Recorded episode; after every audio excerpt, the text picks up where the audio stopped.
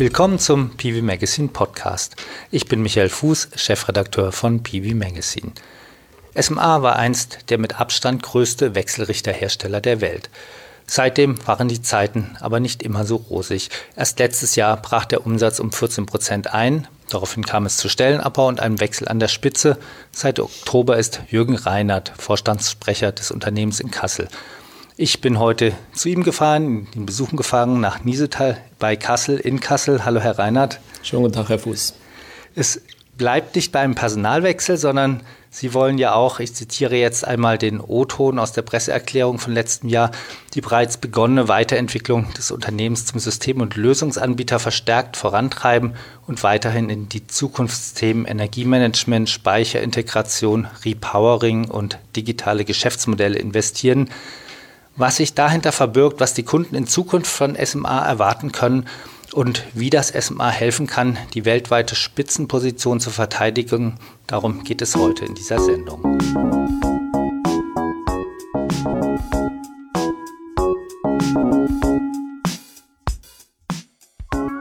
Diese Sendung wird uns ermöglicht von unserem Sponsor SMA. Das Unternehmen aus Kassel gehört seit über 35 Jahren zu den führenden Anbietern von PV-Systemtechnik. Inzwischen bietet es außer der Hardware auch Software, Systeme und Dienstleistungen an. Dazu gehören Energiemanagementsysteme, Batteriespeicherlösungen, Repowering Services und digitale Energiedienstleistungen. SMA sagt, als führender Hersteller hebe er sich durch Innovation, Qualität und Service vom Wettbewerb ab.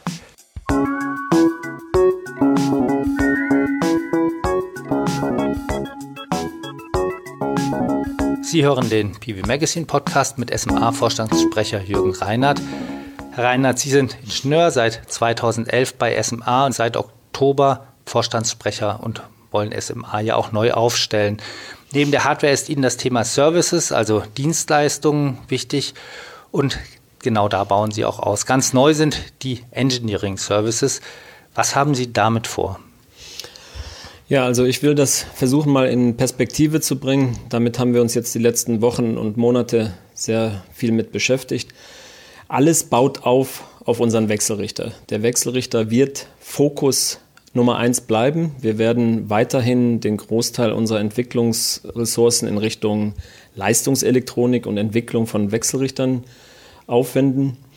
Und auf den Wechselrichter kommen natürlich im Angebot dann Service dazu. Wir wollen einen sehr guten Service in der ganzen Welt leisten. Und darauf aufbauend als quasi zweite Stufe in, einem, in einer Pyramide dann Paketsysteme, sodass wir komplette Systeme anbieten mit PV-Wechselrichter, mit Speicherwechselrichter, mit Speicher sogar dann von uns geliefert und mit unserer Garantie und Energiemanagement als zusätzlicher Funktion in diesem Paket. Das wäre die zweite Stufe dieser Pyramide.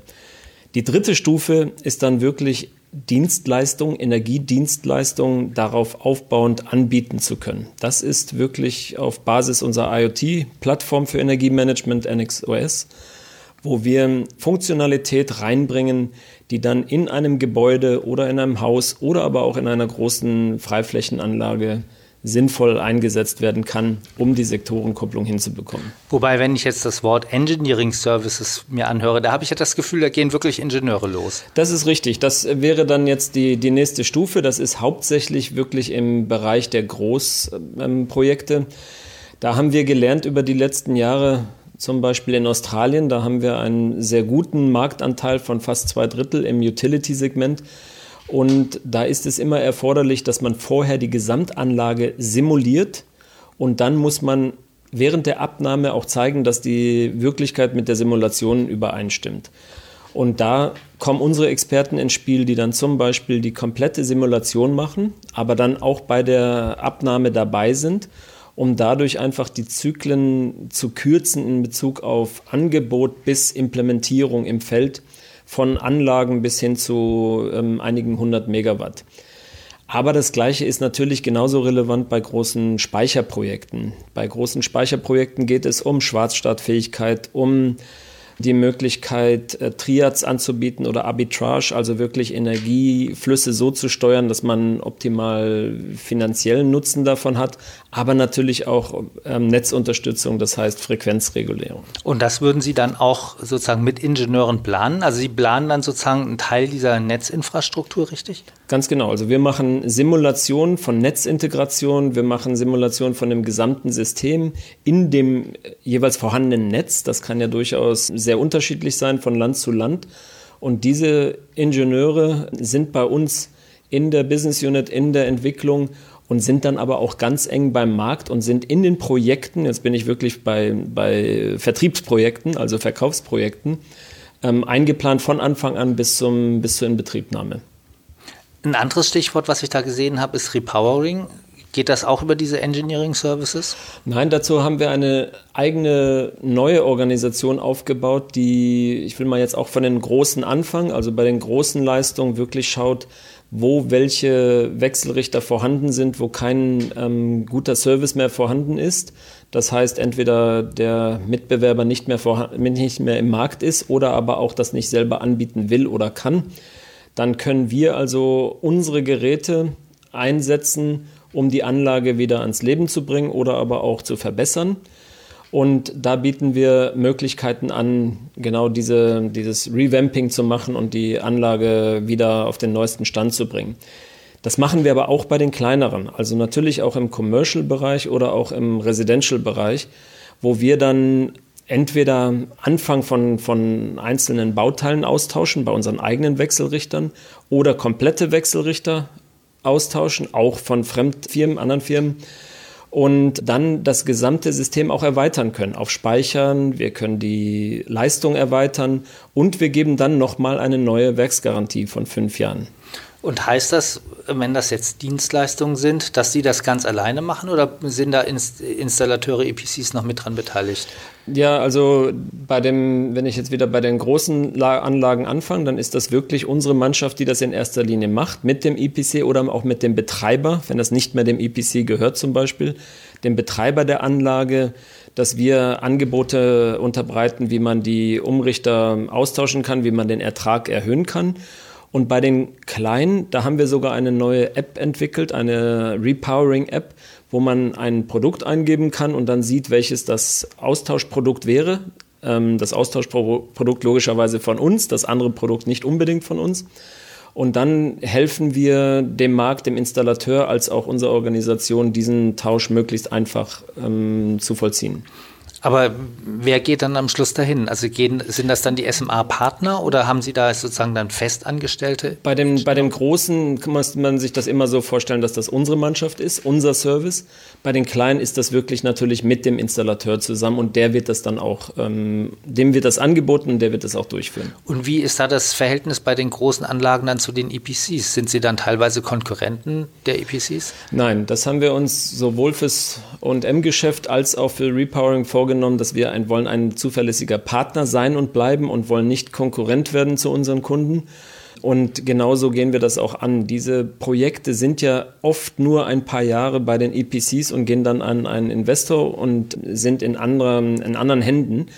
Und dort ist häufig nicht mehr das gleiche Know-how vorhanden. Das heißt, wir gehen wirklich auf die zu oder wir zeigen durch dieses Angebot, dass wir ansprechbar sind und machen dann wirklich diesen Austausch selber und sehen dort auch einen sehr, sehr guten Anwachs des Geschäftes, weil viele der Anlagen sind halt ähm, fünf bis 15 Jahre alt und da ist ein gutes Geschäft für uns machbar.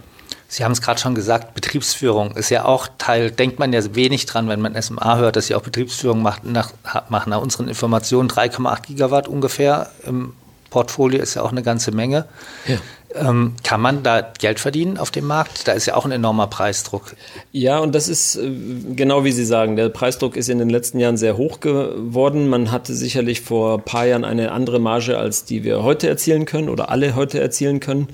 Aber es ist trotzdem so, dass wenn man die Kenntnisse hat über das wichtigste Gerät in dem gesamten Anlage, nämlich der Umrichter mit der Software, und ähm, der Möglichkeit, Funktionalität anzupassen, dann ist man da natürlich im Vorsprung gegenüber einem Modulhersteller oder aber auch einem Betreiber, der nicht diese technischen Fähigkeiten hat. Das heißt, wir bieten sowohl Preventive Maintenance an, als auch wirklich OM für die gesamte Anlage, das heißt bis zum Modulwaschen und Grasschneiden über Partner. Ähm, das bieten wir alles an und Margen sind enger geworden, da haben Sie völlig recht, aber wir schauen natürlich, wo wir rangehen. Und wiederum möchte ich hier betonen, wir wollen das nicht in Konkurrenz machen zu unseren Kunden, die äh, manchmal selber auch AM anbieten, sondern wir wollen das da machen, wo es auch wirklich gewollt ist von, von den Kunden und von unseren Partnern. Aber das kann man ja oft gar nicht so richtig trennen. Also sehen das Ihre Kunden genauso. Also am Schluss hängt es ja davon ab, wenn ob der Betreiber, wen wählt er? Wählt er Ihre Kunden oder wählt der SMA selber? Hängt am Schluss vielleicht vom Preis ab? Ja, also wie ich schon sagte, wir haben eine gute Möglichkeit, die Preise niedrig zu halten, weil wir die Technik kennen und weil wir die Serviceorganisation haben und die auch öfters mal die Implementierung in Betriebnahme gemacht hat. Wir haben eventuell die Simulation des gesamten Systems und dadurch haben wir dort einen Vorteil. Aber es ist schon durchaus manchmal so, dass wir es an, ähm, an einen EPC oder an einen Kunden verkaufen, die, ganz, die Geräte. Die werden dann implementiert und der Kunde hat ein großes Interesse, das O&M-Geschäft selber zu betreiben dann gehen wir auch nicht auf Konfrontation und, und, gehen in Konkurrenz zu unserem Kunden, sondern dann überlassen wir das auch dem Kunden. Es gibt aber sehr viele andere Fälle, wo das nicht der Fall ist, sondern wo der Kunde wirklich von uns ähm, sehr gerne ein Angebot unterbreitet bekommen möchte. Ich fand ja sehr interessant bei den neuen Sachen, die Sie jetzt anbieten. Ich glaube, das ist sogar dieses Jahr erst rausgekommen. SMA Spot. Hintergrund ist Direktvermarktung, genau. die leicht ermöglicht wird durch bereits implementierte Hardware in den Wechselrichtern. Ja. Finde ich ja vor allem deswegen wichtig, weil wir ein anderer großer Trend heute ist ja subventionsfreie Anlagen sehen wir jetzt erst bei Großanlagen in Spanien, die ersten in Deutschland sind geplant. Aber wenn man das weiterspinnt, wird es ja auch kleinere Anlagen geben, die vielleicht außerhalb des EGs gebaut werden oder wo man geringe Rechtsstrommengen hat, die man nicht mehr, wofür man keine Einspeisevergütung mehr hat. Geht das in diese Richtung? Ja, also auf jeden Fall. Wir haben ähm, vielleicht um der da die Einordnung vorzunehmen, das ist dann in dem quasi in dem dritten Schritt dieser Pyramide, die ich am Anfang beschrieben habe. Also ähm, Wechselrichter und Komponenten, darauf aufbauen Systeme und dann darauf aufbauen Dienstleistungen. Und da gehört SMA Spot mit dazu. Also Direktvermarktung im ersten Schritt war das für Anlagen über 100 kW mit unserem Partner MVV zusammen, wo wir die Möglichkeit haben, über NXOS die gesamte ähm, Steuerung der Anlage hinzubekommen. Und unser Partner MVV macht dann die gesamte finanzielle Abwicklung und das, was dazu notwendig ist, damit man wirklich auch diesen Strom anbieten kann. Daher eine große Symbiose. Wir haben das dann ein halbes Jahr lang zusammen betrieben und haben gesehen, dass es da noch Anpassungsbedarf gibt. Zum Beispiel durchaus auch diese ähm, Funktionalität anzubieten für Fremdwechselrichter, das heißt nicht nur unsere eigenen. Und das implementieren wir jetzt gerade weil wir mit der NXOS IoT-Plattform natürlich auch auf andere Wechselrichter aufbauen können. Und wir schauen auch, wie wir ähm, zum Beispiel das in der Leistung nochmal anpassen. Natürlich muss man dann immer schauen, muss man Aufwand gegen Nutzen gegenüberstellen. Und wenn die Anlage zu klein wird, dann ähm, macht das sicherlich nicht den gleichen Sinn wie bei einer 250 kW Anlage. Aber erstmal ist das System sehr flexibel. Wir konzentrieren uns noch auf Anlagen über 100 kW, aber das kann sich durchaus auch dann in Zukunft nochmal ändern. Ist denn als perspektivisch denkbar, dass ich auch mit einer 30 kW Anlage das dann ohne zusätzliche Hardwarekosten hinbekommen kann? Das ist definitiv perspektivisch denkbar. Also die Hardware, die dann sicherlich immer erforderlich ist in unserem Fall, ist die NXOS. Hardware, ähm, aber die sind natürlich im Vergleich zu den Wechselrichterkosten oder aber auch Mittelspannung bei höheren ähm, Leistungen ist das äh, sehr gering. Und damit kann man das dann für alle Leistungen machen. So ist es konzipiert, dass es sehr modular anpassbar ist.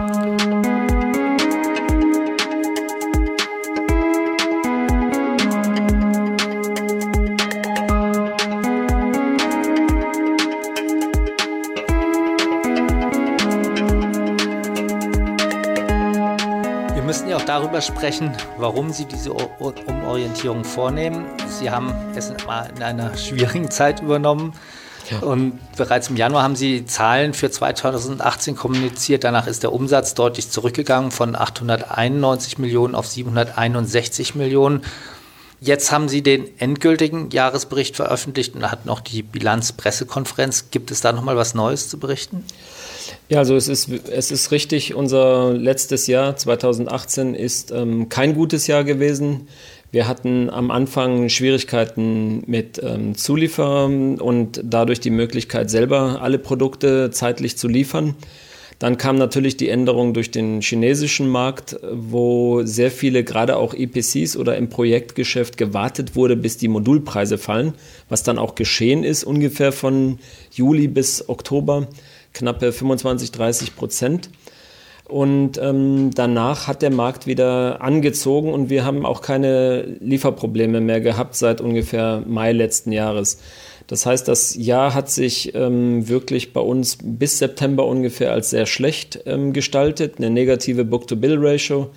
Ähm, das heißt also weniger Auftragseingang als Umsatz und dadurch ähm, war dann ungefähr Anfang des vierten Quartals auch klar, dass es ein sehr schlechtes Jahr für uns wird, also teilweise marktbedingt, ähm, teilweise aber auch durch die fehlenden Komponenten. Und das haben wir ähm, sehr stark im Fokus gehabt seitdem. Also das Jahr ist darüber hinaus sehr schlecht geworden, weil wir ähm, in der Restrukturierung uns auch den Entschluss genommen haben, dass wir uns aus dem ähm, chinesischen Markt direkt verabschieden wollen, also direkt verkauft SMA und unsere ehemalige Firma in China wird jetzt als eigenständige Firma, als Distributor für uns dort ähm, arbeiten. Aber wir haben ein sogenanntes Management Buyout vorgenommen, sodass diese drei Einheiten, die wir dort hatten, für Qualität und Einkauf, als auch für Entwicklung, als auch für Produktion an drei verschiedenen Standorten, die sind jetzt nicht mehr in unseren Büchern, sondern das ist eine eigenständige partnerschaftliche Zusammenarbeit mit einer neuen Firma. Und ähm, damit ist der größte Teil der Restrukturierung abgeschlossen. Sie sagen, der Markt in China oder der Markteinbruch in China war ein großes Thema letztes Jahr. Denkt man ja vor allem bei Großanlagen dran. Jetzt sieht man aber, dass der Umsatz bei Ihnen ja vor allem auch bei dem, im Residential-Segment zurück, stark zurückgegangen ist. Ja, also wir haben leider in allen Segmenten haben wir im letzten Jahr ähm, verloren, aufgrund der Tatsache, dass wir bei den Kleinen hauptsächlich Lieferschwierigkeiten hatten am Anfang und dann bei den Großen eher dieses Abwarten der Kunden hatten. Aber ähm, wir sehen seitdem, seit ähm, Oktober, einen sehr guten Auftragseingang im Vergleich zum Umsatz. Das heißt, wir haben seitdem eine positive Book-to-Bill-Ratio und wir haben mittlerweile einen Auftragsbestand aufgebaut, der ähm, höher ist als im gesamten letzten Jahr. Das heißt, die Aufträge kommen gut rein in allen Segmenten, vor allen Dingen auch in Speicherprojekten. Wir haben große Projekte gewonnen mit Speichern, also das heißt bis zu 250 Megawatt Anlagen. Äh, damit das größte in der Welt. Und wir sehen auch große Chancen ähm, im Residential mit und ohne Speicher. In Commercial zieht es gut an, aber vornehmlich bei ähm, Großprojekten inklusive Speicher oder auch ohne.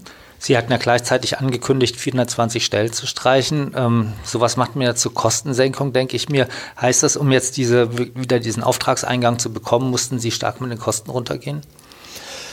Nein, ich würde mal sagen, das hat jetzt nichts direkt miteinander zu tun. Die, die Kostensenkung haben wir, haben wir ähm, durchführen müssen, einfach um die Fixkosten senken zu können. Das ist auch schon geschehen. Ähm, wir hatten in Kassel ein Freiwilligenprogramm, das jetzt abgeschlossen ist. Und wir hatten die drei Einheiten in China verkauft an das Management dort, sodass die zwei größten Schritte wirklich vollendet sind in Bezug auf die Kostenreduktion auf Personalseite. Das ist geschehen. Aber wir haben uns währenddessen sehr, sehr stark auf den Markt konzentriert und haben zum Beispiel die Business Units, den Vertrieb und den Service zusammengelegt in eine Einheit um eine deutlich größere Kundennähe zu gewährleisten. Das heißt, die Stimme des Kunden kommt schneller über das Produktmanagement in die Entwicklung. Und wir werden einen sehr hohen Fokus darauf legen, dass, legen, dass, die, dass die Entwicklung, die wir anstoßen, ähm, sehr marktgerecht sind und genau das ist, was die jeweiligen Märkte verlangen. Zusätzlich werden wir uns auch verstärken in Bezug auf die Vermarktung unserer Fähigkeiten. Das war nicht immer so stark unsere, ähm, unser Spiel, aber wir werden einfache, klare Botschaften sowohl für unseren Vertrieb als auch raus zum Markt ähm, verstärkt senden und senden können. Und dadurch gewinnen wir eine höhere Marktnähe und sehen auch den Erfolg jetzt schon nach dem ersten halben Jahr seit ähm, Oktober letzten Jahres, wie gesagt, im Auftragseingang. Wenn man sich jetzt die letzten Jahre anguckt, Sie haben es gerade gesagt, sozusagen, dass äh, die Art, wie man vermarktet, spielt natürlich eine Rolle. Ist das deutlich aggressiver geworden im Markt? Kann man das sagen? Das würde ich definitiv so sagen. Ich würde sagen, es gibt Spieler, die mehr versprechen, als was sie ähm, einhalten können. Und ich würde sagen, wenn wir zu uns selber gucken, dann haben wir sicherlich uns äh, oft zu stark von Ingenieuren für Ingenieure verkauft, ähm, vielleicht zu technisch, zu wenig klar und deutlich. Und das sind Themen, die wir definitiv angehen jetzt, sodass eine klare Positionierung SMAs erkennbar wird und ähm, wir dadurch dann aber auch ähm, unseren Kunden und äh, zum Beispiel den Installateuren sehr stark helfen können, dadurch, dass sie wiederum auch uns besser vermarkten können. Das hört sich jetzt ja erstmal gut an, aber jetzt muss man natürlich auch sehen, wenn man sich die letzten sechs Jahre in, in wieder in Erinnerung ruft, dass SMA eigentlich ja immer wieder da versucht hat, den richtigen Weg zu finden. In der Zwischenzeit sind, ist Solar Edge stark geworden zum Beispiel, hat, da hat man immer den Eindruck, dass es extrem dynamisch. Die chinesischen Wettbewerber sind gekommen. SMA sucht immer noch nach dem Weg. Ist das jetzt wirklich der richtige Weg oder wie sehen Sie die letzten Jahre? Ja, also es ist sicherlich so, Sie haben den chinesischen Wettbewerb genannt, auch Solar Edge. Ähm, wenn wir jetzt mal direkt den Vergleich zu Solar Edge ähm, uns anschauen, dann ist es so, dass Solar Edge eher in der Situation ist wie wir vor zehn Jahren, nämlich dass sie aus einem Markt kommend und aus einem Segment kommend sich langsam verbreiten können, also äh, regionale Abdeckung, als auch natürlich von den kleinen Leistungen hoch zu Commercial und ähm, weiter sicherlich. Wir sehen aber auch, dass sie anfangen, sich breiter aufzustellen, was Energiemanagement angeht und an ähm, zusätzliche Hardware, die sie mit reinnehmen. Und wir gehen genau gerade den unterschiedlichen Weg. Das heißt, wir haben unser Produktportfolio stark eingekürzt. Wir hatten ja durch die Zusammenarbeit mit Danfoss ein Produkt übernommen. Wir hatten über Seversolar Produkte übernommen. Und wir wollen jetzt unser Angebot erweitern, aber alles, indem wir uns stärker auf einen Plattform-Baukasten konzentrieren. Das heißt, wir werden weniger Produktlinien haben und wir werden auch nicht in die Batterietechnik einsteigen, wir werden nicht in Transformatoren einsteigen etc., um dadurch einfach es hinzubekommen, schneller am Markt zu sein, schneller Anpassungen vornehmen zu können und weniger Komplexität auch in der eigenen Organisation zu haben. Und ich glaube, das ähm, haben wir jetzt sehr gut definiert, wie wir das machen wollen. Und ich bin da positiver Dinge, dass uns dieser, dieser Turnaround gelingen wird, Schritt eins, als aber auch ähm, wirklich die Marktanteile zumindest zu behalten oder auch auszubauen. Das ist jetzt sicherlich noch zu früh, das ähm, abschließend einschätzen zu können, aber der Anfang ist auf jeden Fall gut gelungen.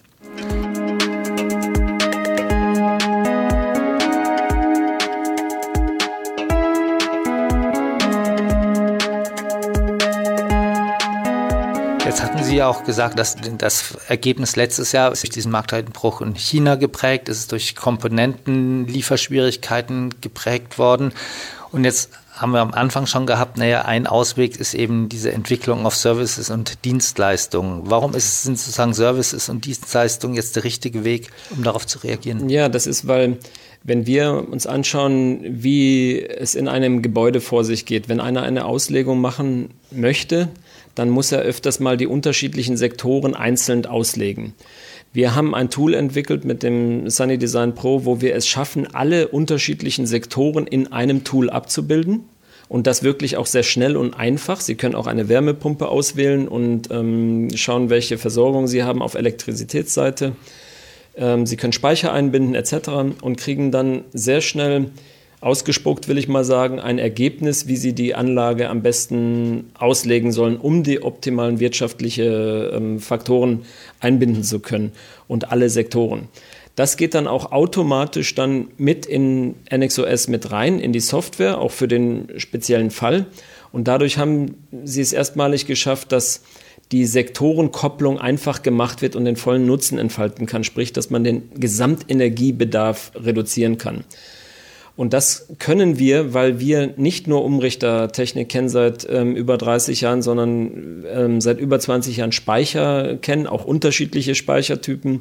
Wir kennen die unterschiedlichen Netzrückwirkungen, die unterschiedlichen Netzstabilitätsfaktoren, ähm, die Funktionalität, die dazu erforderlich ist. Und das versuchen wir jetzt sinnvoll zu kombinieren, sodass wir darüber unseren Kunden einen deutlichen Mehrwert geben können, die gesamte Anlage auszulegen und dann auch in Betrieb zu nehmen. Aber das läuft bei Ihnen unter Dienstleistungen oder Services dieser Art? Weil richtig. da denke ich erstmal, ein Software, ein Produkt ist zwar kein Hardware, aber. Nein, das ist richtig. Das, das läuft bei uns ähm, sowohl SMA intern als auch bei Coneva als Dienstleistung, die wir über die, über die Hardware hinaus anbieten.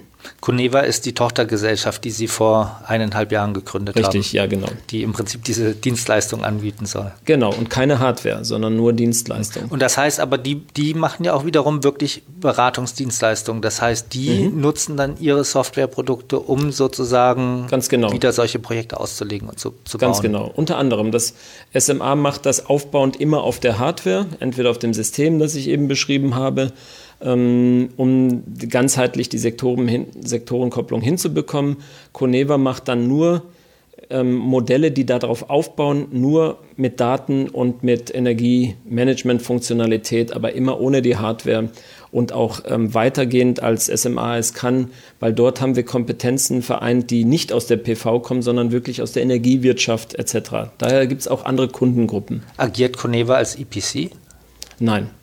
Das heißt, die sind wirklich Beratungsunternehmen und der EPC kommt noch dazu mit rein. Richtig, aber ähm, die nochmal, die, die liefern keine Hardware, sondern wirklich nur Energiedienstleistungen, die sich auf ein System aufbauen. Und das muss noch nicht mal unsere eigene Hardware sein.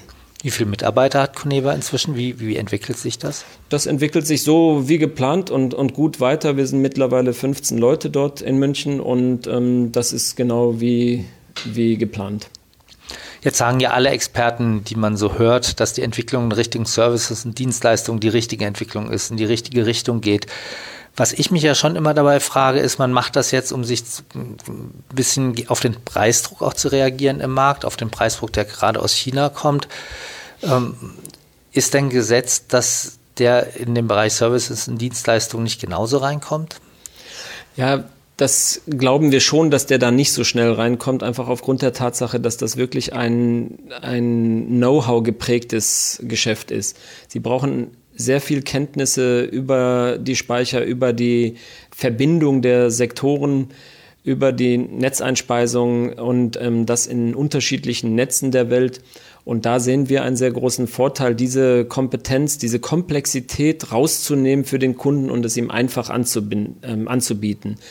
Was übrigens ein ganz starker Fokus von uns sein wird, dass wir das für den Kunden vereinfachen wollen. Nicht mehr, wie ich am Anfang gesagt habe, vom Ingenieur für den Ingenieur, sondern intuitiv bedienbar und einfach gestalten, obwohl das darunterliegende System sehr komplex ist, was die Sektorenkopplung angeht und die dazu notwendigen Kompetenzen. Und daher glaube ich schon, dass wir dort ein Alleinstellungsmerkmal haben, den wir gut anbieten können. Jetzt ist ja der Umsatz, den man mit Dienstleistungen machen kann, deutlich geringer als den, den man mit Hardware machen kann. Das heißt, so richtig auffangen lässt sich das da ja nicht, es sei denn, man schafft es dann darüber, seine Hardware wieder mehr zu verkaufen. Wie stark ist das beschränkt auf die, auf die SMA-Hardware? Ähm, das ist sehr gut, wie Sie es gesagt haben. Das ist genauso, wie wir uns das vorstellen. Also daher dieser Pyramidenansatz, die, die Hardware, die Wechselrichter sind Kern unseres Geschäfts jetzt und in Zukunft. Und wir werden es aber schaffen, dass wir über die Möglichkeit, Sektorenkopplung anzubieten und aber auch ganzheitliche Systeme zu berechnen und auszulegen, dann, dass wir dadurch natürlich Energiedienstleistung draufsetzen können oder auch Datengeschäft draufsetzen können. Aber der vornehmliche Zweck ist eigentlich in erster Linie, dass wir den Umsatz über die Hardware, also sprich den Wechselrichter und Komponenten wie Speicherwechselrichter erhöhen können. Ähm, und es ist richtig, dass der, dass der Umsatz mit wirklich Datengeschäft oder auch Energie, Energiedienstleistungen noch gering ist. Und er wird sicherlich auch nicht in den nächsten Jahren irgendwie nur annähernd rankommen an den Umsatz, den wir mit, der, mit den Wechselrichtern machen. Zum Thema Energiedienstleistung, Coneva bietet ja auch eine Cloud an, beziehungsweise als White-Label-Produkt für Stadtwerke eine Cloud an. Sowas ist ja damit gemeint, aber das, das bezieht sich ja vermutlich nicht nur auf SMA-Hardware. Das ist richtig. Also in, in ersten Linie ist ja da vielleicht der Unterschied zu, zu Sonnen zum Beispiel darin, dass wir, dass die gar keine Hardware anbieten, sondern die bieten nur die Energiedienstleistung an. Die bieten eine Coneva. Coneva. Die bieten eine ähm, Community an, wo sich ähm, Prosumer, also Producer und, und, und Consumer, also ähm, als auch Verbraucher regional einbinden können und dann dadurch die optimale energiewirtschaftliche Lösung hinzubekommen. Das baut nicht auf eine Hardware. Und es ist immer ein White-Label-Ansatz, zum Beispiel für die Stadtwerke. Wenn wir jetzt mal bei dem Beispiel bleiben, die Stadtwerke bekommen eine Lösung, die sie selber vermarkten können. Es ist nicht hardware-orientiert, weder unser noch eine andere. Es kann auch ohne sein. Und ähm, das Einzige, was sicherlich immer notwendig ist, ist ein sinnvolles Gateway, damit man die Daten auch ähm, erheben kann. Aber es ist immer ein Ansatz, der regional geschieht. Also zum Beispiel im Stadtwerk für das Stadtwerk und dadurch dem Stadtwerk auch die Möglichkeit gibt, die Kunden zu halten. Es ist nicht ein nationales Netzwerk, das den, den Stadtwerken die Kunden wegnimmt. Da sieht man gleich, das Geschäftsmodell ist anders als das bei Ihren großen Wettbewerbern, die da zuerst gekommen sind mit diesen, mit diesen Angeboten. Das ist richtig. Ähm, neben den Entwicklungen, Dienstleistungen, Sie haben es ja schon gesagt, Kerngeschäft ist ja immer noch die Hardware. Und Sie sagen auch, dass SMA da besonders bei Innovationen stark sei und dass das natürlich auch hilft, natürlich auch gut für die Kunden ist. Jetzt muss man sagen, das sagt ja jede Firma von sich, wenn man jetzt, mhm. wenn man, wenn, wenn man jetzt fragt, ähm, wie können Sie da überzeugen? Also wir wir haben weiterhin einen sehr großen Anteil unserer Kosten in der Entwicklung wirklich auf Entwicklung, Weiterentwicklung von Umrichtern gelegt und das wird sich auch nicht ändern. So kommt in diesem Jahr jetzt gerade ein neuer Sunny Boy mit erweiterter Funktionalität. Es kommt ein kleiner Sunny Tree Power mit erweiterter Funktionalität für, ähm, Residential, für den Residential-Bereich. Ähm, es kommt ein neuer Sunny Boy Storage auch mit dazu, wo man drei Batterien anschließen kann, auch unterschiedliche Batterien. Das ist sehr wichtig für unsere Kunden. Der hat ja gerade einen PV Magazine Award Ganz genau, ganz genau. Und dann ähm, auch, wie Sie schon sagten, ähm, bei dem Großspeicherprojekt, da haben wir jetzt einen Hybridwechselrichter, ähm, beziehungsweise der ist äh, Hybrid Ready, kann man sagen.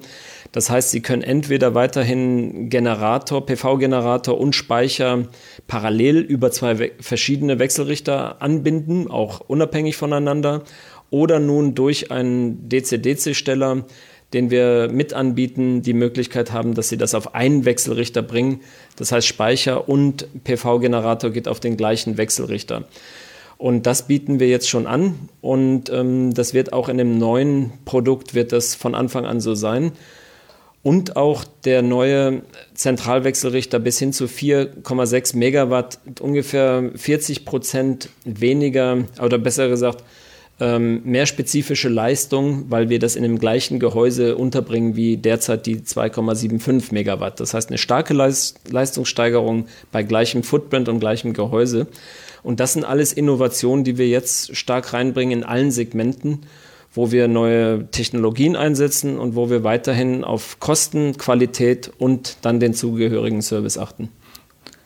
Die, die, diese großen Zentralwechselrichter, die bringen mich wieder zurück auf das Thema Australien. Da haben sie ja wirklich sehr hohe Marktanteile in dem, zum, zum ja. auch im Großanlagengeschäft. Woher kommen diese großen regionalen Unterschiede? Das ist sehr interessant. Das ist sicherlich so, dass ähm, die Märkte unterschiedliche ähm, Interessen haben für ich will mal sagen, woher der Hersteller kommen sollte. Es gibt in Australien durchaus ein großes Interesse an europäischen Wechselrichtern, weniger an chinesischen, gerade im großen Bereich. Ähm, ähnlich ist es in den USA. Das heißt, wir haben dort ähm, unterschiedliche Kundenwünsche, aber natürlich auch ähm, die Besonderheiten. Bei, in Australien ist es zum Beispiel so, dass sie wirklich diese Simulation erstmal vorweisen müssen und dann schrittweise in der in dem Bau der Anlage und in der Inbetriebnahme immer wieder zeigen müssen, dass ihre, ihre Simulation mit der Wirklichkeit übereinstimmt. Und das können nicht viele.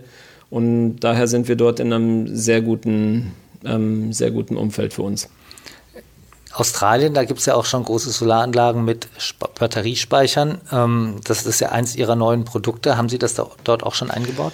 Ja, wir sind, ähm, man muss sagen, der, der australische Markt hat eigentlich ein, zwei werbewirksame ähm, große Speicherprojekte. Ansonsten gibt es da noch nicht viel, obwohl der Markt natürlich sehr gut dafür geeignet ist. Wir haben eine sehr hohe Penetration mittlerweile von PV und der Markt ist letztendlich eine Insel, sprich keine Verbindung zu, zu anderen Ländern, um die Spannung ähm, aufrechtzuerhalten oder die Frequenz besser gesagt.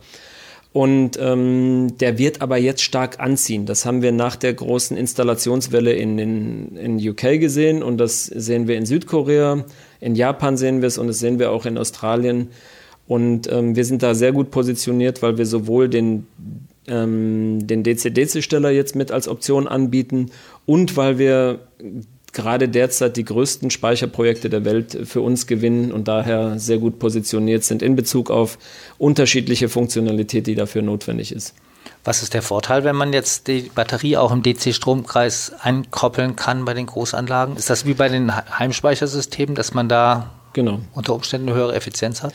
Mm, ja, Effizienz würde ich mal sagen, ist nicht höher, aber sie haben einfach geringere ähm, Kosten, weil sie brauchen nicht einen kompletten Wechselrichter jetzt, ähm, um aus der DC-Batterie eine AC-Batterie zu machen und nochmal den normalen Wechselrichter für die PV-Anlage, sondern sie kombinieren das mit, mit einem Wechselrichter. Das heißt, wenn Sie das Projekt von Anfang an planen, so dass das auch Speicher beinhalten soll, dann ist das sicherlich die bessere Lösung.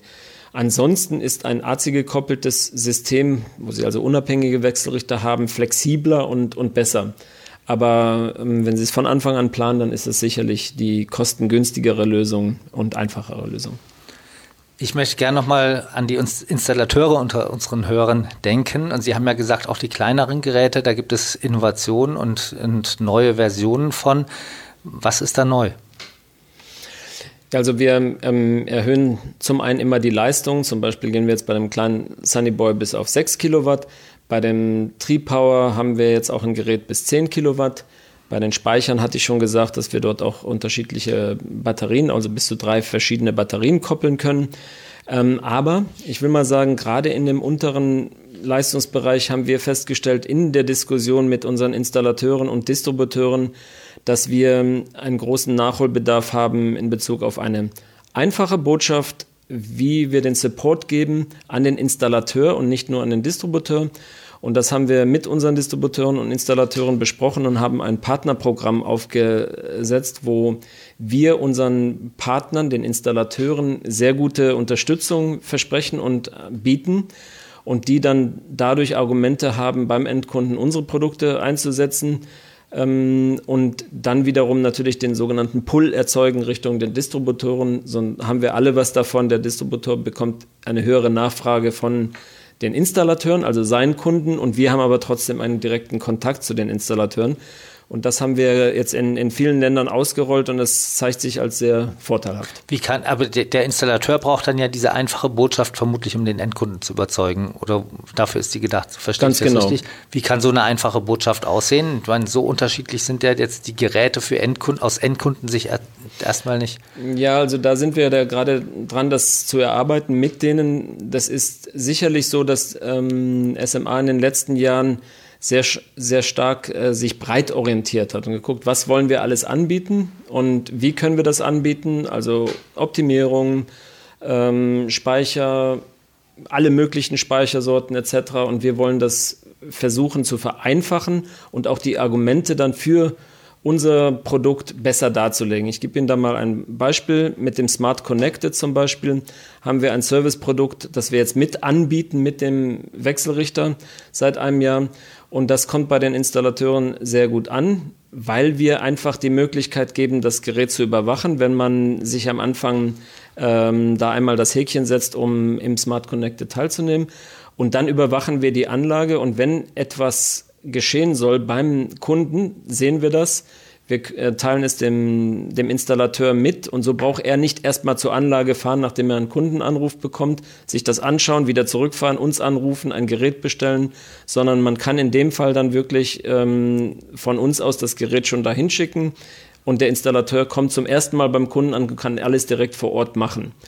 Das geschieht nicht sehr häufig, weil wir sehr stark auf die Qualität achten, aber trotzdem ist es natürlich so, dass das sehr viel Zeit spart dem Installateur als auch dem Kunden und die Uptime erhöht, die der Kunde wirklich hat. Und wir nehmen sogar die Garantie darüber, dass wenn wir es nicht schnell genug schicken, das ähm, System oder das neue Produkt, dass dann wir die Kosten dafür übernehmen.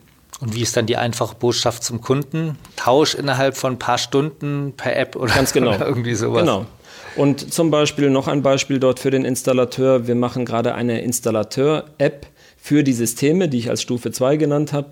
Also, dass der, dass der Installateur das Gesamtsystem dem Kunden einfach darbieten kann. Also mit Speicher, mit Energiemanagement-Funktionalität, um dadurch einen einfacheren Verkaufsprozess selber zu haben. Vielen Dank, Herr Reinhardt. Vielen Dank, Herr Fuß. Das war unsere Sendung mit Jürgen Reinhardt. Er ist Vorstandssprecher bei SMA. Wir haben viel darüber gehört, was hier in Kassel geplant ist und jetzt sind wir gespannt, wie die nächsten Jahre oder vielleicht auch schon dieses Jahr wird und wie der Markt entscheidet, wie, ob das Konzept so aufgeht. Wir sind auch daran interessiert zu erfahren, wie Ihnen, den Hörern, unsere Podcasts gefallen.